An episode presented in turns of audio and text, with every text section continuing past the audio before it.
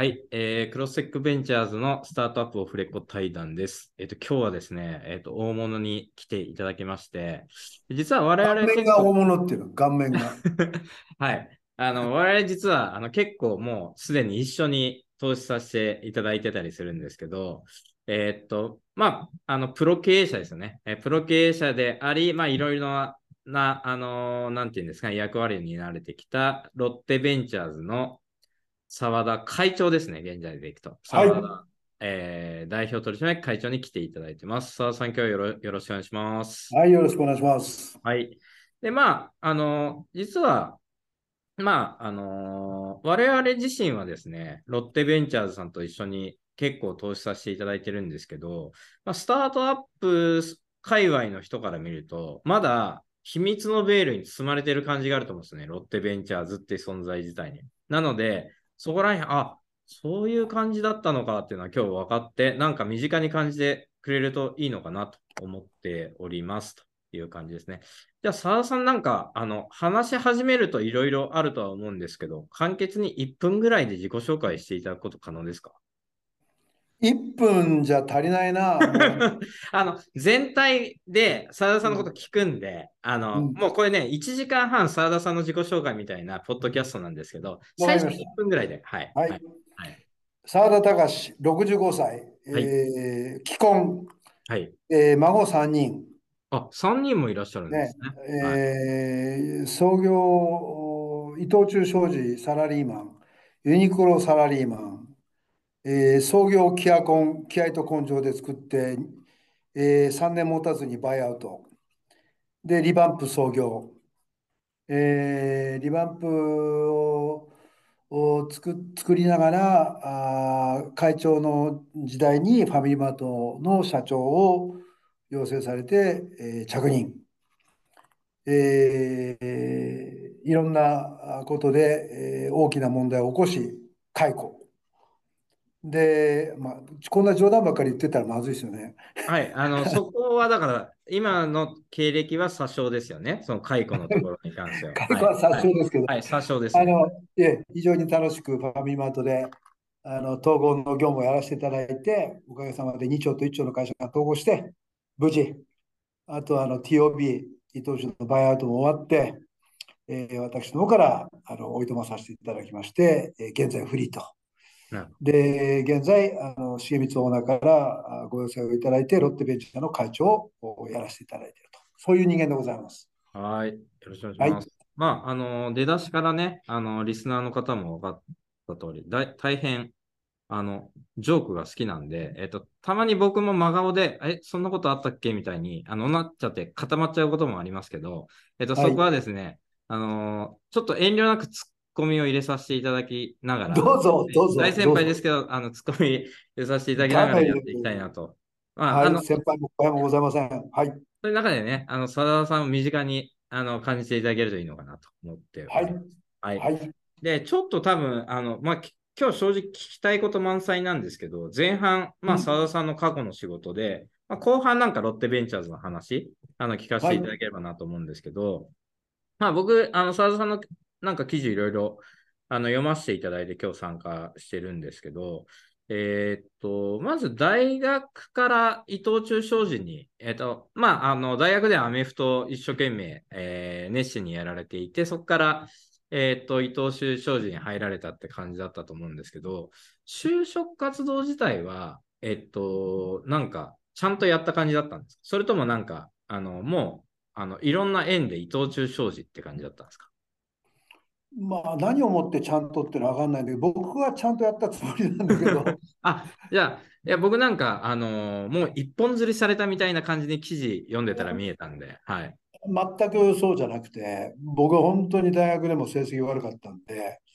あの、理工系だったんですよね。はい。で理工系だったんで、成績が悪かったんで、教授からすると、お前どこも入れねえんだろうっていうふうに、まあ、言われるぐらいの状況でしたと。うん、で、その、商社なんて理工系の人間ってほとんど取ってなかったんですよね。うん、ただたまたまその NHK で「ザ・商社」っていう番組があって、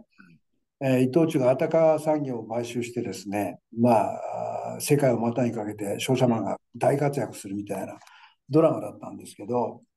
で、中村敦夫さんと夏目、あ山崎努かなと夏夏目雅子さんが、あの俳優さん、女優さんで出てて、めちゃくちゃかっこよかったんですよ。うんうんで、伊藤忠が、その世界を、ま、伊藤忠の商社マンが、まあ、えー本当に頑張ってるみたいな、あのばドラマで、で、それを見てめちゃくちゃかっこいいなと思って、それで伊藤忠に入りたいと思いましたと。ただ、たまたま大会の先輩が伊藤忠にいらっしゃったんで、まあ、なんとかしてくださいと。あ僕はあの元気と気合だけはありますみたいなことで言ったら、伊藤忠って大会でキャプテンやってたら結構取るんですよね。うん、なるほど。だから僕は多分、キャプテン、大会でキャプテンやってなければ伊藤忠は絶対入ってなかったね。うんあででもキャプテンだったんですね。キャプテンだったんです。うんあのこれもあのじゃんけんでキャプテンになったんですけど、それは冗談ですけど、で今の冗談って言ってもらえないと分かんないからね。はい冗談のとこは冗談って言ってください。はい、あの、まあ、ななんか知らないけど、先輩にキャプテンやりなさいって言ってやったんですけど、それで、なんていうんですかね、まあ、あの、まあ、ぼ僕の、僕からすると就職はまあ一生懸命やったつもりなんですけど、割となんていうんですか、あの、メーカーに結構面接行ってましたよ。まあ、め IBM さんとか、日立とかうん、まあ、理工系の先輩が行ってるようなところ、なんか全然ピンとこなくって、お俺ここ絶対無理だなっていうふうに思ってて、で、番組にいて、伊藤忠かっこいいな、みたいな。商社マンかっこいいな、先輩もいるし、っていうことでお願いしたら、まあ、たまたまラッキーにも入ったということですね。わかりました。で、他の商社も、なんかその番組見てて、商社マンってかっこよかったなと思って、うん他の商社も受けたんですけど、ほぼ全敗でしたね。あ、そうなんですね。ぜこれはあのジョークでもなんでもなくって、どなるほど。ええ、じゃあ、なんか、あの、無能ということで、いえいえ、そこも冗談なんだ。まあ、え縁があったって感じですね。そういう意味だと伊藤忠商事とそう。だね。はいうんわかりました。ありがとうございます。はい。で、まあ、伊藤忠時代もいろんなエピソード、澤さん持ってられるんですけど、えっと、まあ、あの、その後の仕事につながるような、あの、部分に関してフォーカスしてちょっと聞ければなと思ってて、はい最初、科学、いわゆる化学の方の科学部門に配属されて、その後、リテールですよね。リテールへの取り組みを、えっと、まあ、あのー偶然リテール分野と接点があって、その中で自分でもの能動的に起案していくみたいな、あのーうん。のを記事で見たんですけど、まずリテール分野との接点っていうのは伊藤忠時代どういう、あの、形でもたらされたんでしたっけ？これは本当にね、すごくグッドクエスチョンなんですけど、僕はあの科学院でトレードやってたんですね。うん物を安く買って高く売るっていう。要は、てめえさえ儲け儲かりゃいいっていうね。うんもう超利己。てめえさえ良ければいいっていう。そこは冗談ですか？冗談じゃない。あ、そこは冗談。はいこれ本気。商売ですからね。はい。本気で商売で安く買って高く売る。で、うん結構僕上手だったんですよ、それ。うんいろんなものを安いところで仕入れて、いろんなところでちゃんと売り込むっていう。うん。で、結構自分で、伊藤忠って割となんていうんですかね、財閥系でもないんで、自分でメーカーとかユーザーを開拓して、やっぱり自分で商売作っていくっていうのはすごい任されたんですね。うん。でもすごい結構好きで、うん。あのすごい自分なりに商売やってて、結構儲けてたんですよ。うんまあバブルの時期も重なったんですけど、うんで、そそうこうしてるうちに1992年かな、あの僕が入社して12年目、なんで1981年に入社して12年目の1992年に、ヨーカドーさんの伊藤名誉会長ってこの間お亡くなりになったんですけど、ヨーカドーの名誉会長から、あのまあ、瀬島さんって言って、伊藤忠に瀬島隆三さんという方がいらっしゃったんですけど、あの非常に懇意にされておと、お二人が。で、アメリカのセブンイレブンって会社を、昔、その昔ですね、伊藤忠が洋華堂さんに紹介をして、で、セブンイレブンジャパンっていうのができて、日本のオペレーションができたんですね。で、立ち上げとかライセンスの契約とかいうのを伊藤忠がずっとサポートして、すごい昔なんですけど、スタート切ったんですね。で、それで非常にうまく日本で行ってた会社が、そのアメリカのセブンイレブンの親会社が破綻をすると。で、伊藤名誉会長から瀬島隆三さんにご連絡をいただいて、破綻をした会社をさあの、まあ、買収をして直していくと。で、1992年っていうと、その、まあ、日本の会社なんて、まあ、例えば、洋方さんも、今はね、いろんなすごい人脈いらっしゃると思うんですよ。人材いらっしゃると思うんですけど、英語も喋らなければ、アメリカの会社を買収するっていうのは、もうよよくわからないという中で、えー、ぜひ伊藤忠にご縁があった、過去紹介もいただいたんで、ご縁があった伊藤忠に手伝ってほしいという依頼をいただいて、それで、あの、瀬島さんから伊藤忠の社長にその話が降りてきて、で、その実行するチームを作ろうということで作り始めたんですね。なるほど。その一員としてなぜか知らないけど選ばれちゃったんですよ。なるほど。よっぽど出来良かったでしょうね。そんな出来がいいつもりじゃなかったんだけど、なぜか選ばれた。冗談じゃなさそうですね。なるほど。それは抜擢されたって感じですよね。表現で突然、ね、伊藤忠の当時の常務なんですけど、はい、島さんが作られた戦略部隊で業務本部っていうのがあるんですけど、はい、そこの常務をやってた、じょあのその戦略部隊の業務本部っていうのが大体社長、社長をになるね、あの部署だったんですけど、そこの山村常務っていう方から突然ご連絡いただいて、あの君が澤田君かっつって、ちょっと来てくれたまえとか言って、要はセブンイレブンを買収すると、ヨガドさんと。で、君そのプロジェクト、あの、まあ、いろいろ仕事もあるんでやってくんねえかって言われたんですよ。まあ、びっくりしましたよ。なるほど。うん。それがリテールとの本当に出会いでしたね。そこからね、もう、あの、リテール分野の、あの、経営者としてのキャリアが、あの、なんていうか、まあそ、その先の展開でいくとそうなっていくわけですけど、きっかけはそういうところにあったと。そう、本当にそこでした。そこがもうすべてですよ。はい。えー、で、あのいろんな記事拝見すると、そこから澤さんも、あの、伊藤忠としても、リテール分野に取り組む、強化した方がいいんじゃないかってことで、いろいろ動かれてる中で、社内で断念えっと、やっていくのは断念して、まあ、その後、あの、ファーストリテイリングへの転職につながっていくっていう、あの、形だったんですけど、社内でなんかどういう動きをして、えっと、どういう流れでユニクロ、ファーストリテイリングに転職されたんでしたっけ？えっと、僕はだから1992年にリテールの仕事を始めて、まあ、サウサンドに出資をすると。総額で700億ぐらいの出資をしたんですよね。まあ、伊藤忠と岡田さんと一緒になって。で、トンプソンファミリーっていうのがまあ株を持ってたんですけど、そのファミリーから全部買い取って、で、総額700億を投資をして、70%ぐらいだったかな、なんかのシェアを取って直していくというような仕事だったんですね。で、まあ僕なりにいろいろ考えて、なんでセブンイレブンのジャパンがこんな成功してて、セブンイレブンその時だってものすごい会社だったんで、うん、大成功してて、アメリカなんで破綻したのかなって、まあ僕なりにすごい不思議に思って、そのいろいろ現場を見たんですね。セブンイレブンの現場、ものづくりの現場、ものを運ぶ現場、発注の現場、店のね、店の作業の現場とか、で一方でアメリカに出張行って、いろいろ見ると、全部現場見るじゃないですか。あまりにも違ってたんですよ。あまりにも日本のオペレーションがものすごいリーンに、ものすごいロジカルに整理されてて、もうそれこそ本当にリズムで仕事をされてた。でもアメリカはやっぱりもうすごく、えー、オーガナイズされてなくて、あの残念ながら全然ロジカルに仕事がされてなかった。で、これは本当にすごいショックだったんですよね。あ、こんなに会社って同じブランドなのにも違うんだっていうふうに思って、それでどんどんどんどんその面白さに取りつかれたわけですよね。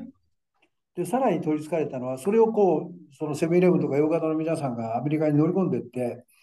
あの言葉ができないんだけど、愚直に改善を繰り返してやろうとするわけですよ。で、どんどんどんどんあのいろんなことが改善されていくわけですよね。えこうやって会社って変わっていくんだ、みたいな。で、かつ、僕がさっきちらっと、まあ、冗談めいて言ったんだけど、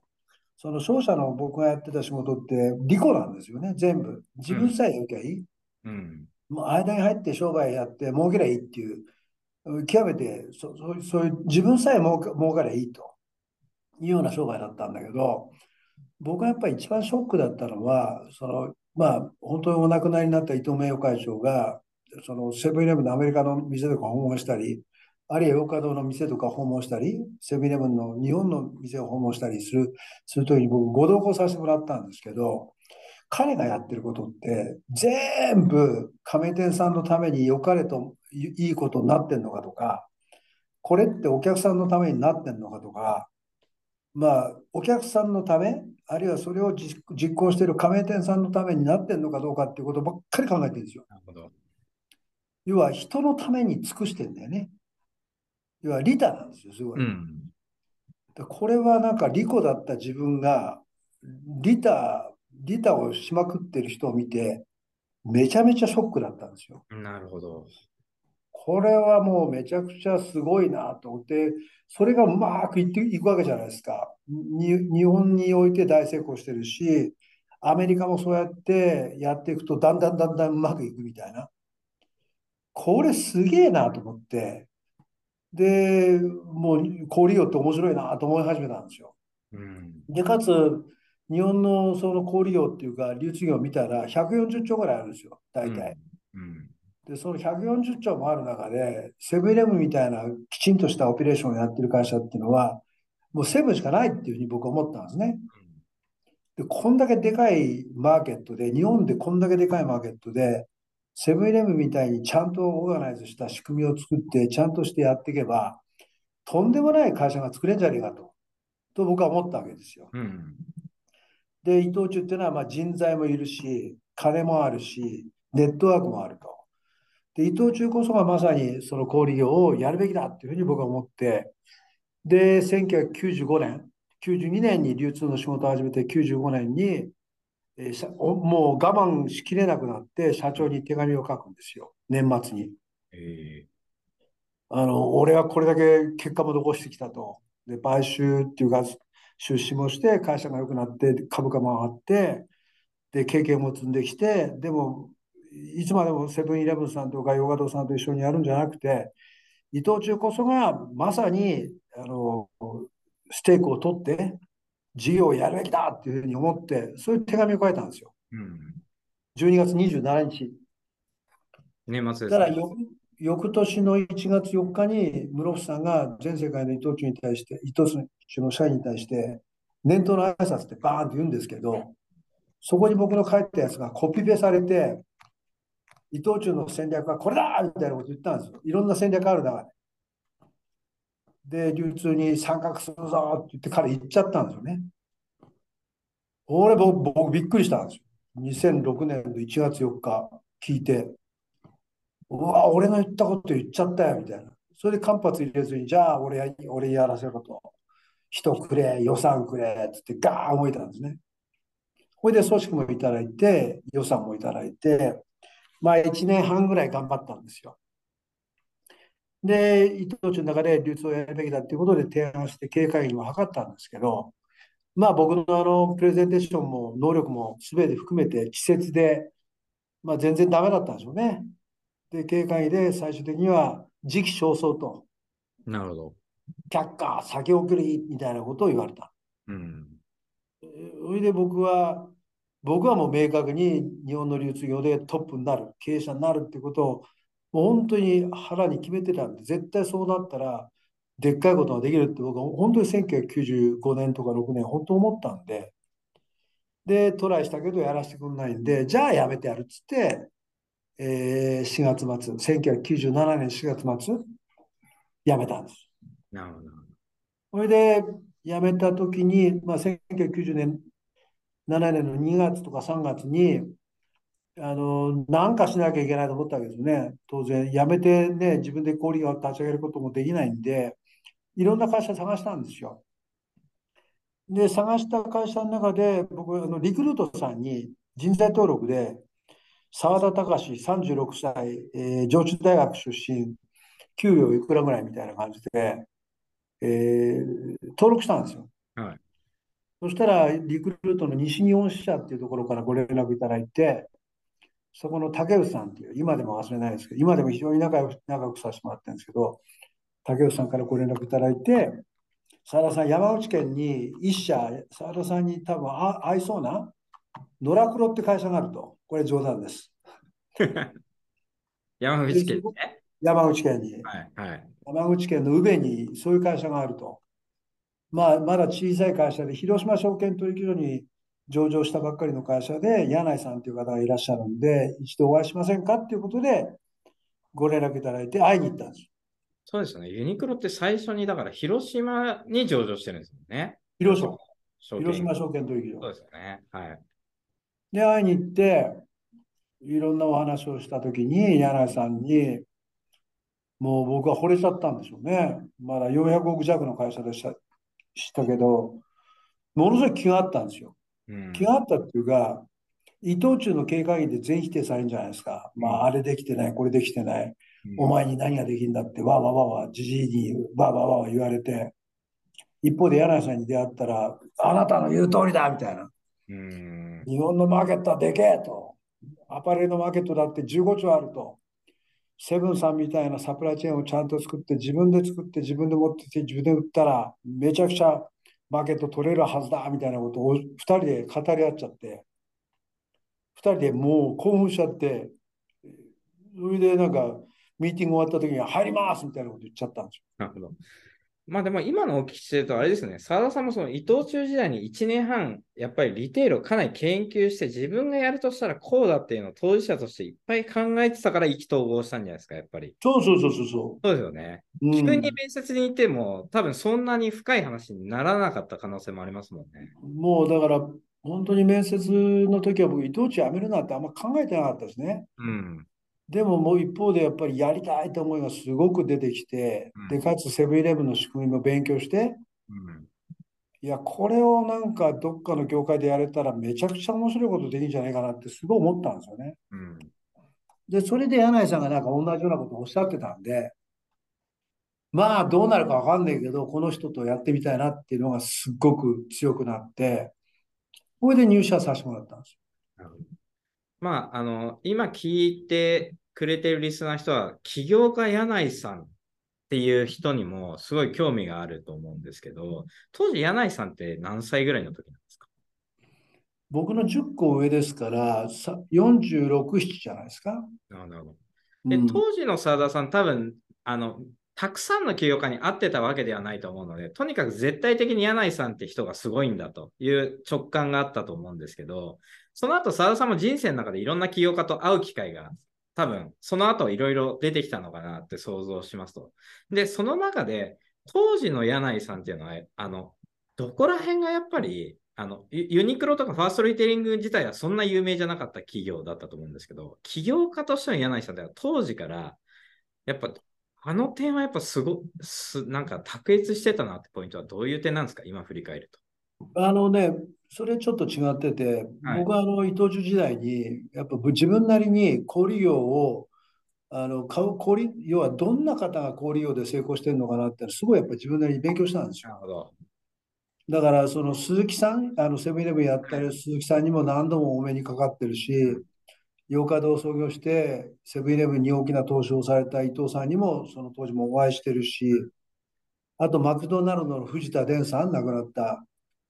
あとはモスバーガーをお作りになった桜田さんうん。とか、商社マンで出向して、サミットっていうスーパーを作った新井さんっていう方とか、まあいろんな方にお目にかかってるんですよ。なるほど、なるほど。だから、み僕からすると、やっぱりその人たちはものすごいキラキラ輝いてて、うん。自分で創業されて、自分でもう立派に経営をされてる。うん。で、そういう人ってしサラリーマン、サラリーマンが悪いってことじゃなくて、伊藤忠にいなかったんですよね、そういう人って。うん。だから、もうみんな素敵に見えた。なるほど。で、柳井さんもお会いしたときに、卓越して何が優れてるっていう感覚は僕全然ないですね。うん。ただ、あの、やっぱり、その、すごく仕事に熱心だなと。まあ、共通してるのは、皆さんやっぱりもうめちゃくちゃ仕事が好きだっていうことだ。また、だから自分の事業っていうのはよくご理、ご理解されてて、それをとにかく良くしたいっていう情熱。それをすごくやっぱり、同じようにお話をされる方が、まあいて、柳井さんもその一人だったっていう感じですね。なるほど。で、僕、アパレルなんて経験したことなかったんで、あの、セブンイレブンとかヨガドさんの仕事はしてましたけど、アパレルってやったことないんで、全く想像がつかない。うん。で、アパレルでユニクロって当時ライトオンよりも売り上げちっちゃくて、ジーンズメイトと同じぐらいかな。みたいな会社でしたから、それがいいかどうかもよくわからないし、ただ柳井さんの、なんていうのかな、藤田さんとか鈴木さんとか伊藤さんと共通してるのは、やっぱりすすごくその自分の会社を良くしたい。どうしたら良くなるのかっていうことに対してものすごく一生懸命考えてらっしゃる。そそういう経営者に見えた。卓越してるなんて感覚は全然なかった。なるほど。うん、わかりました。ありがとうございます。こんなこと言ったら柳井さんに、おい、さあだとか言って怒られるかもしれない。まあ、柳井さんにね、聞いていただけるぐらい、あの、バズらせたいなという感じねえ、聞いてほい。しいね。柳井さん、ありがとうございました。今でも感謝してます。はい。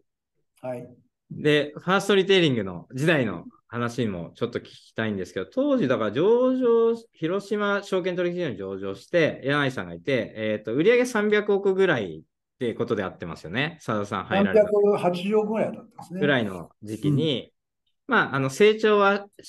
成長中のそれぐらいの規模の会社で、えっ、と、入られて、なんかと当時覚えてる風景とかってどういう風景だったんですか？当時のファーストリテイリング。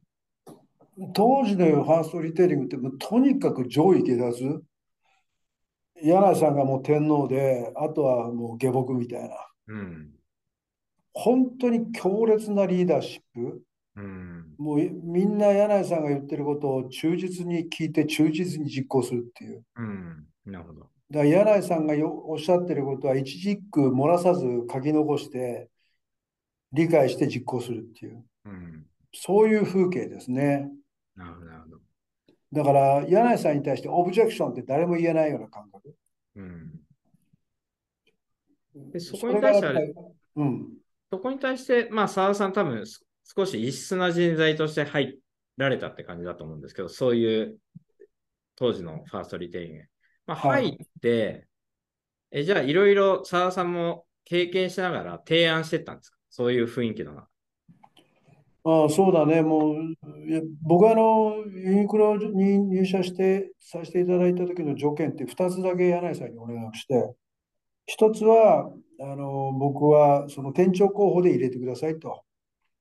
あの、店長になりたい。ならなければ経営者になれない。だから店長候補でまず採用してくださいと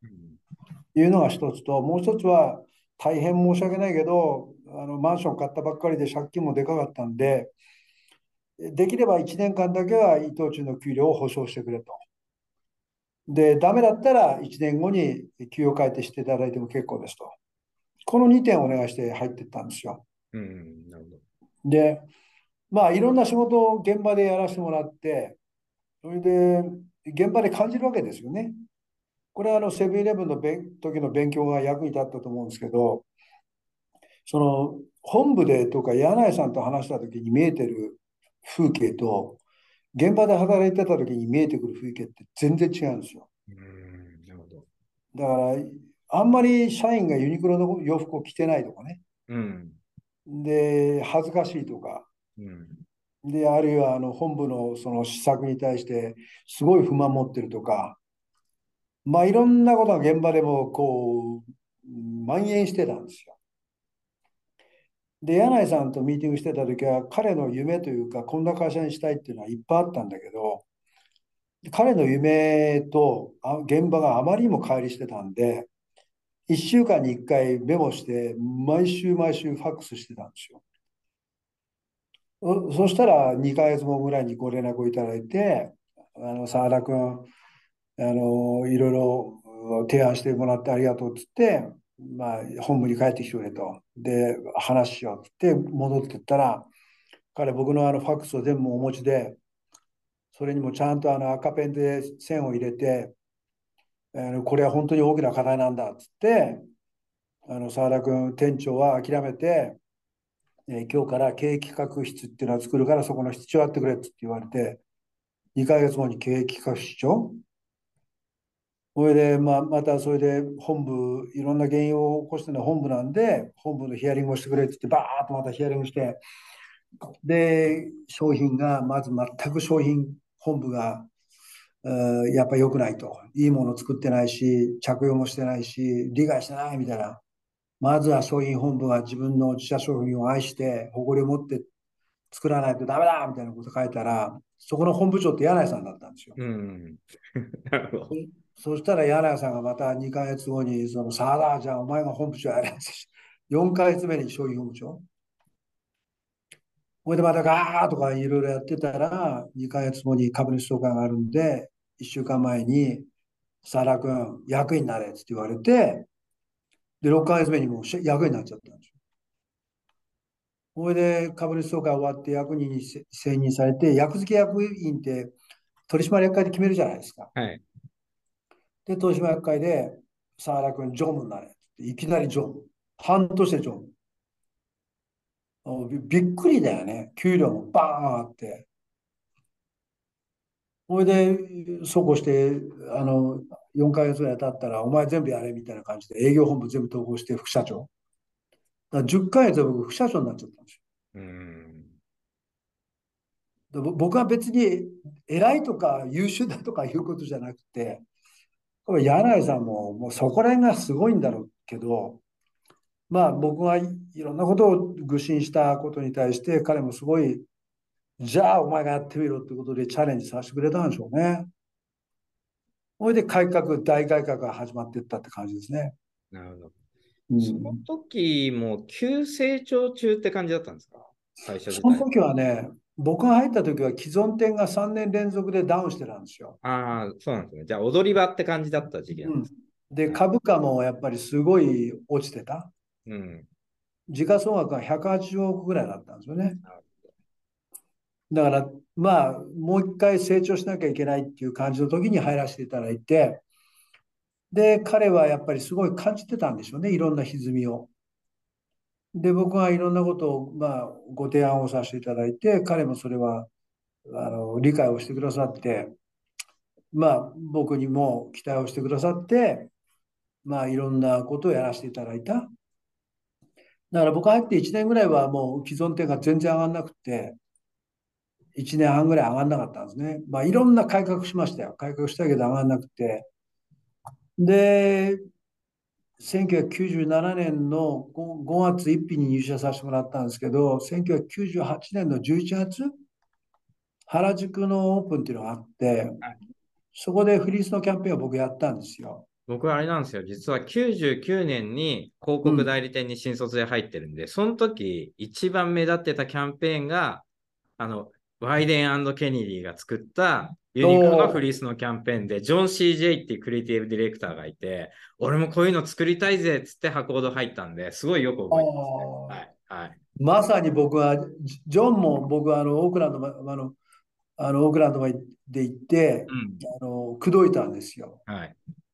で、ジョン、ジョンとかもうお願いして、本当にまさにあの時ですよ。1998年の原宿でまずあのあのバスジャックとか、あの駅の駅のラップとか、はい、電車ジャックだとか、ああいうの初めてやったんですよ。うん、それが爆発しちゃって、そっからですよ、既存店がブワー上がっていったのは。うん、そっからもう一気に変わった、会社。まあ、あの、今のスタートアップ用語でいくと、やっぱ自分がコントロールできないぐらいのスピードで会社成長してしまうことをブリッツスケーリングみたいな言い方するんですけど、まさしくそういう感じですよね、当時の。もう、既存店がだって200%とかね、倍、倍、倍みたいな感じで、本当に怖いぐらい売れた。うん、まあ、まあ、当たっちゃったんでしょうね。たまたまもう沢田やってみろってことで任されたキャンペーンが、たまたま僕はなんか知らないけど、思いついたキャンペーンをやって、もう大当たりしちゃった。もうロジックなんてないですよ。悩みに悩んで、どうやったら東京の原宿に、その時って東京にユニクロって1店舗もなかったですからね。どうやったら原宿の若いクールな連中にユニクロを知ってもらうことができるかって考えて考えて考えて考えて考えてやったのがフリースキャンペーン。なるほど。まあでもなんか、いろいろんなためが効いてたからこそのそれなんだなっていう感じが、あの、なんとなく聞いてて思いますね。はい。いやー、まあでも運だよね。本当にそう思まあ、あの、あれですね。そういう方は、大抵、運が良かったっていうんで、多分その、そういうは発言なんだなと思って、あの、受け止めておきます。う。で、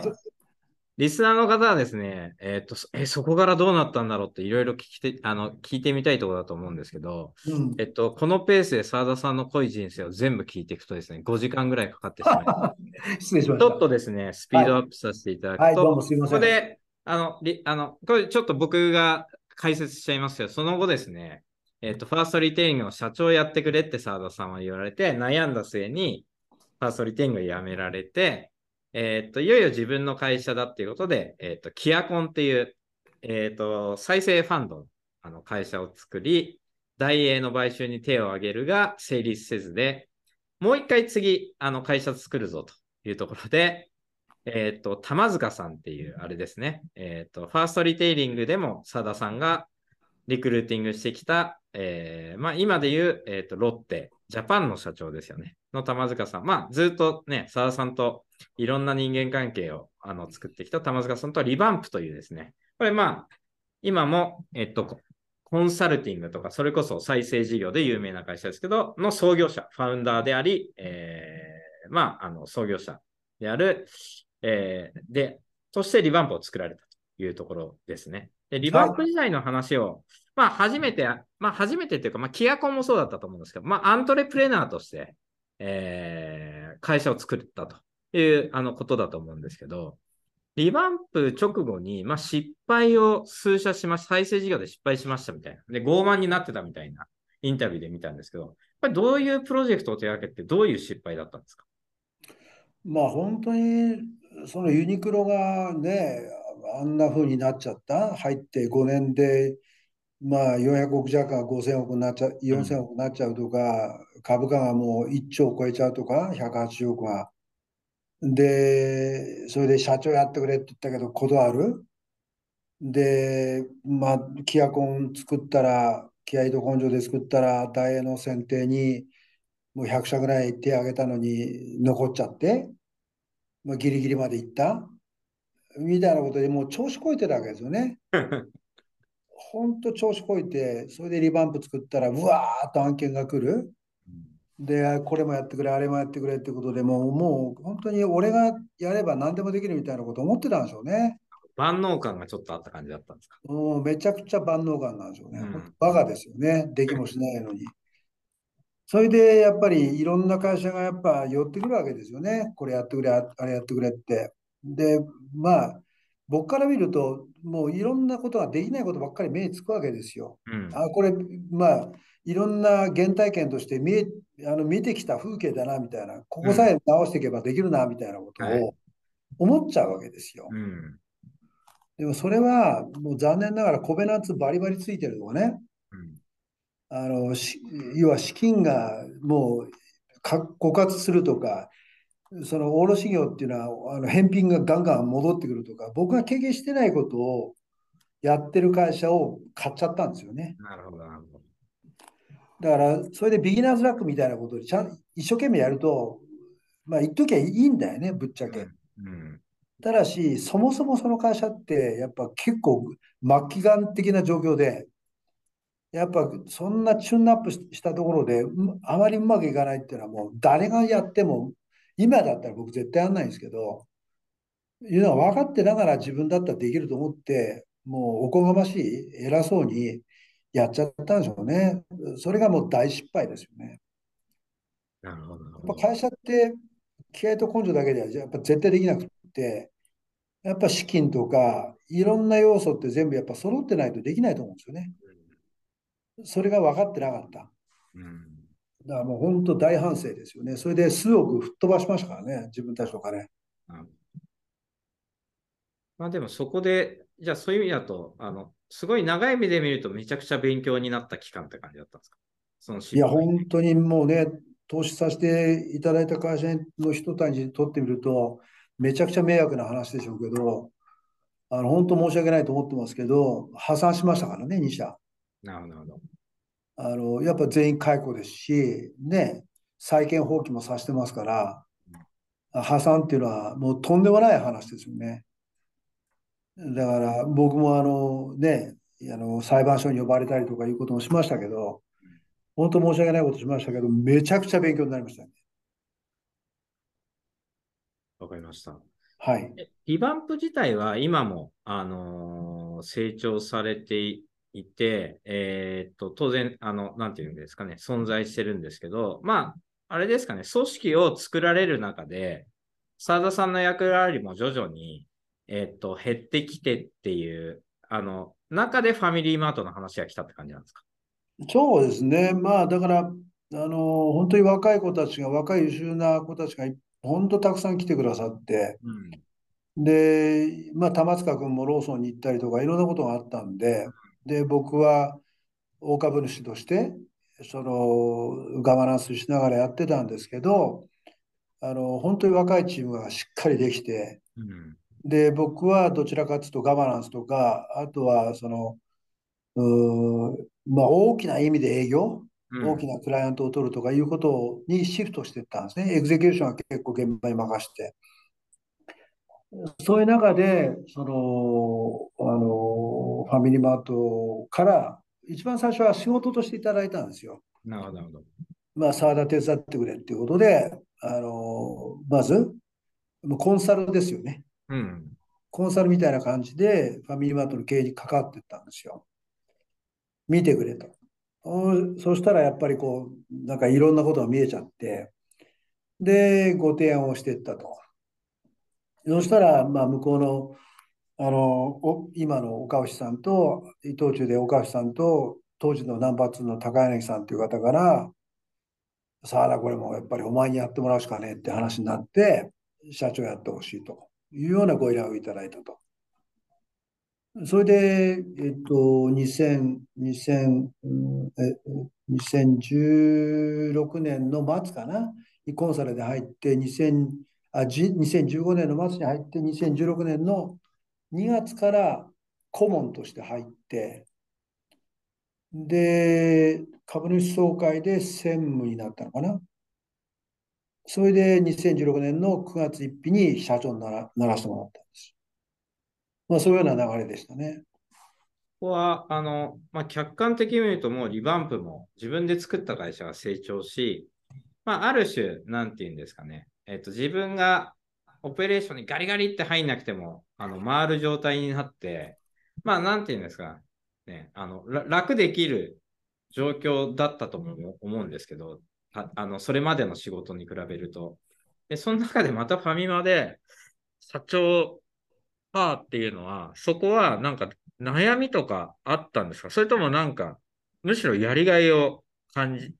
あの、なんか心に火がついてもう一回小売りやってやるぜって感じだったのか、なんかどういう思いでファイマン社長になってったんですか？澤さん。僕にとってみると、僕はやっぱりリバンプの大株主だったんで、うん。やっぱリバンプをとにかく良くしたいっていうのがナンバーワン。うん。で、ただ一方で、その仕事としてファミリーマートを受けたんで、うん。あのこれもリバンプの仕事として受けたいというふうに思いましたですよね。うん。で、まあ、受けようとしたんだけど、やっぱり上場会社だし、うん。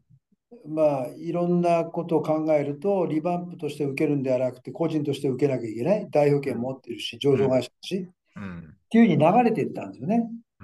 一番最初はリバンプで受けてたんだけど、それが効かなくなって、やっぱ流れとしては俺がもうこれやるしかねえなっていう感じになって、やっぱ受けるしかねえと。で、受けるしかない、ないと思った時も、そ思ったのともう一つは、僕がやっぱり辞表を叩きつけて出た会社から、まあ、伊藤忠にとって、伊藤忠のバランスシートの中で一番でかいバランスシートですよね、資産、アセットの会社が2兆と3、2兆と1兆の会社が統合する。その日本とか、日本でももう、あの、過去最大の統合ですよね。で、それをもうトップとしてできる。これは辞めた会社から言われて、それも2兆と3兆を統合させて、20万人働いてる会社でトップを張れる？これはやべえな、みたいな。ゾクゾクしましたよね。だから流れはリバンプでやったんだけど、途中からもうこれはもう個人でやるしかねえな、よっしゃ、腹くくってやろうってことで入ってきましたよね。なるほど。よくわかりました。ありがとうございます。はい。で、ファミマ時代の、えっと、澤さんはかなりメディアに出られてたんで、えっと、そこら辺も URL 貼っとくんで見といてほしいんですけど、一個ですね、この、今回のリスナー向けに聞いておきたいのは、ファミマ時代に結構スタートアップとの提携とかも実現されてたと思うんですけど、なんか、例えばこういうのがあったよとか、ここういう課題があってこういうことやったよみたいなのをちょっと教えてもらってもいいですか？あのファミリーマートって、やっぱ1万7000店舗あって、20万人働いてくださってて、まあ、2兆仕入れてるんですよね。2兆仕入れて3兆売る。うんで、毎日毎日1500万人の方がごご来店して実際買い物をする。うん半端じゃないんですよ。半端じゃないプラットフォームですね。はい。半端ない。うん半端じゃないんで、ただやっぱりもうファミリーコンビニエンスストアってやっぱすごい社会のインフラなんで、そこにいらっしゃる人からからすると、自分たちがやっぱ作り上げてきたっていう自負心はすごい強いんですよね。うんただし、その半端じゃないインフラをどう活用して、どうイノベーティブにしていくかっていうのは、自分たちの中でやっぱ考える限界ってのがあるんですよね。ずーっと同じことやってきてるんで。うんで、そこにやっぱいろんな、これあの前後するんだけど、いろんな人から提案をいただいて、お面白い提案いっぱいあるんですよ。うんで、かつ、ファミリーマートが直面している課題っていうのは、高齢化だとか、外国人の雇用者が増えることだとか、人件費の高騰だとか、あの加盟店さんの人手不不足だとか、まあ、いろんな課題がいっぱいあるわけですよね。とその課題を解決するにあたって、自分たちで解決できればいいんだけど、やっぱりいろんな、その、う外にある知識を思いっきり活用してやらなきゃいけないこともいっぱいあるんで、うんすごいインフラ、かつ課題明確、その課題を明確にして、いろんな人に教えてくださいって言えば、多分いっぱい来るんじゃないかなっていう僕は思ったんですよね。で、そういう提案もかすってきた来てたんですよ。だそれをもっと大胆にやろうっていうことで、あのいろんな方にあのコンタクトしていった結果として、タッチトゥゴーっていうね、あのはいはい。新高輪新高輪のあの駅でやってるあの無人店舗とか、うんあれ JR さんとサインポストさんが組んでやった JB、うんあれもニュースで見て飛んでって、これ面白いってことで、一気に詰めたんですよ。これやりましょうっつって。で、今、もう1000店舗に向けて今やガシガシやってる。うんとか、あとロボット？これテレエグジステンスっていう会社がやってくれてるんですけど、これの富岡さんっていうのがいらっしゃって、リーチインってあの寒いところでボトルをこう充填するのってものすごい大変なんですよね、おじいちゃんおばあちゃんが。うん。寒い中でやるのが。うん。それを自ロボットが自動的にもう24時間経ったか経ったかロボットが充填してくれる。うんとか、いろんなこう、あとは FamiPay をやっぱ決済機能を作らなきゃいけないとか、やっぱ PayPay に、 PayPay でやってるとね、1. 何パーセント払わなきゃいけないんで、ものすごいコストかかるんですよね。で、自社のペイメントを作ろうとか、まあ、いろんなこと考えてやったんですよ。だからファンペイやったり、無人店舗やったり、自動の充填設備を入れたり、あるいは、あのーその AI のアバターを入れたり、まあ、そういうようなことはもう、で、あとはありがたいことに、あの、例えば沖縄だと300店舗あるんで、そこでトライするとかね、そういう地域限定してアジャイルにガンガンガンガントライできるっていうのもあるんで、それで一気に進め進めていったんですけどね。なるほど、なるほど。なるほどファミマの社長自体自体は何年やられたんでしたっけ、澤田さん。5年かな ?6 年か。うんでもちょうどあれですよね。社会が、あの、決済とか含めてだいぶ、なんかす濃い5年っていうか、変化が激しかった5年で多分やられてた感じですよね。いや、まあ、最高の5年だよね。5年、6年。もう超ラッキー。だから、ちょうどサチュレートして飽和して、やっぱ店舗をガンガンガンガンガシガシガシガシ出してた時代から質の時代に転換。うん。で、あと、かつ経済条件などが、社会の情情勢がガラッと変わる。うん。コロナも来る。うん。めちゃくちゃ面白い時期にやらせてもらいましたね。そうか、コロナの、あの、の時期もそうだったんですね。コロナも食らうわ、もう、もう経産省だとか公正取引委員会から毎回呼ばれるわ。めちゃくちゃ面白いタイミングでしたよね。わかりました。ありがとうございます。はい。はい、で、えっ、ー、と、前半戦はですね、まあ、あと、澤田さんと話してると話は尽きないんで、ぜひ、あの、いろんな記事の URL つけとくんで、興味持ったリスナーの方はぜひ読んでいただければなと。で、後半はですね、はい、あの澤田さんが今取り組まれているロッテベンチャーズの話中心に聞きたいと思うんで、はい、またそこでお話できればなと。とりあえず前半戦、澤田さん、ありがとうございました。どうもありがとうございました。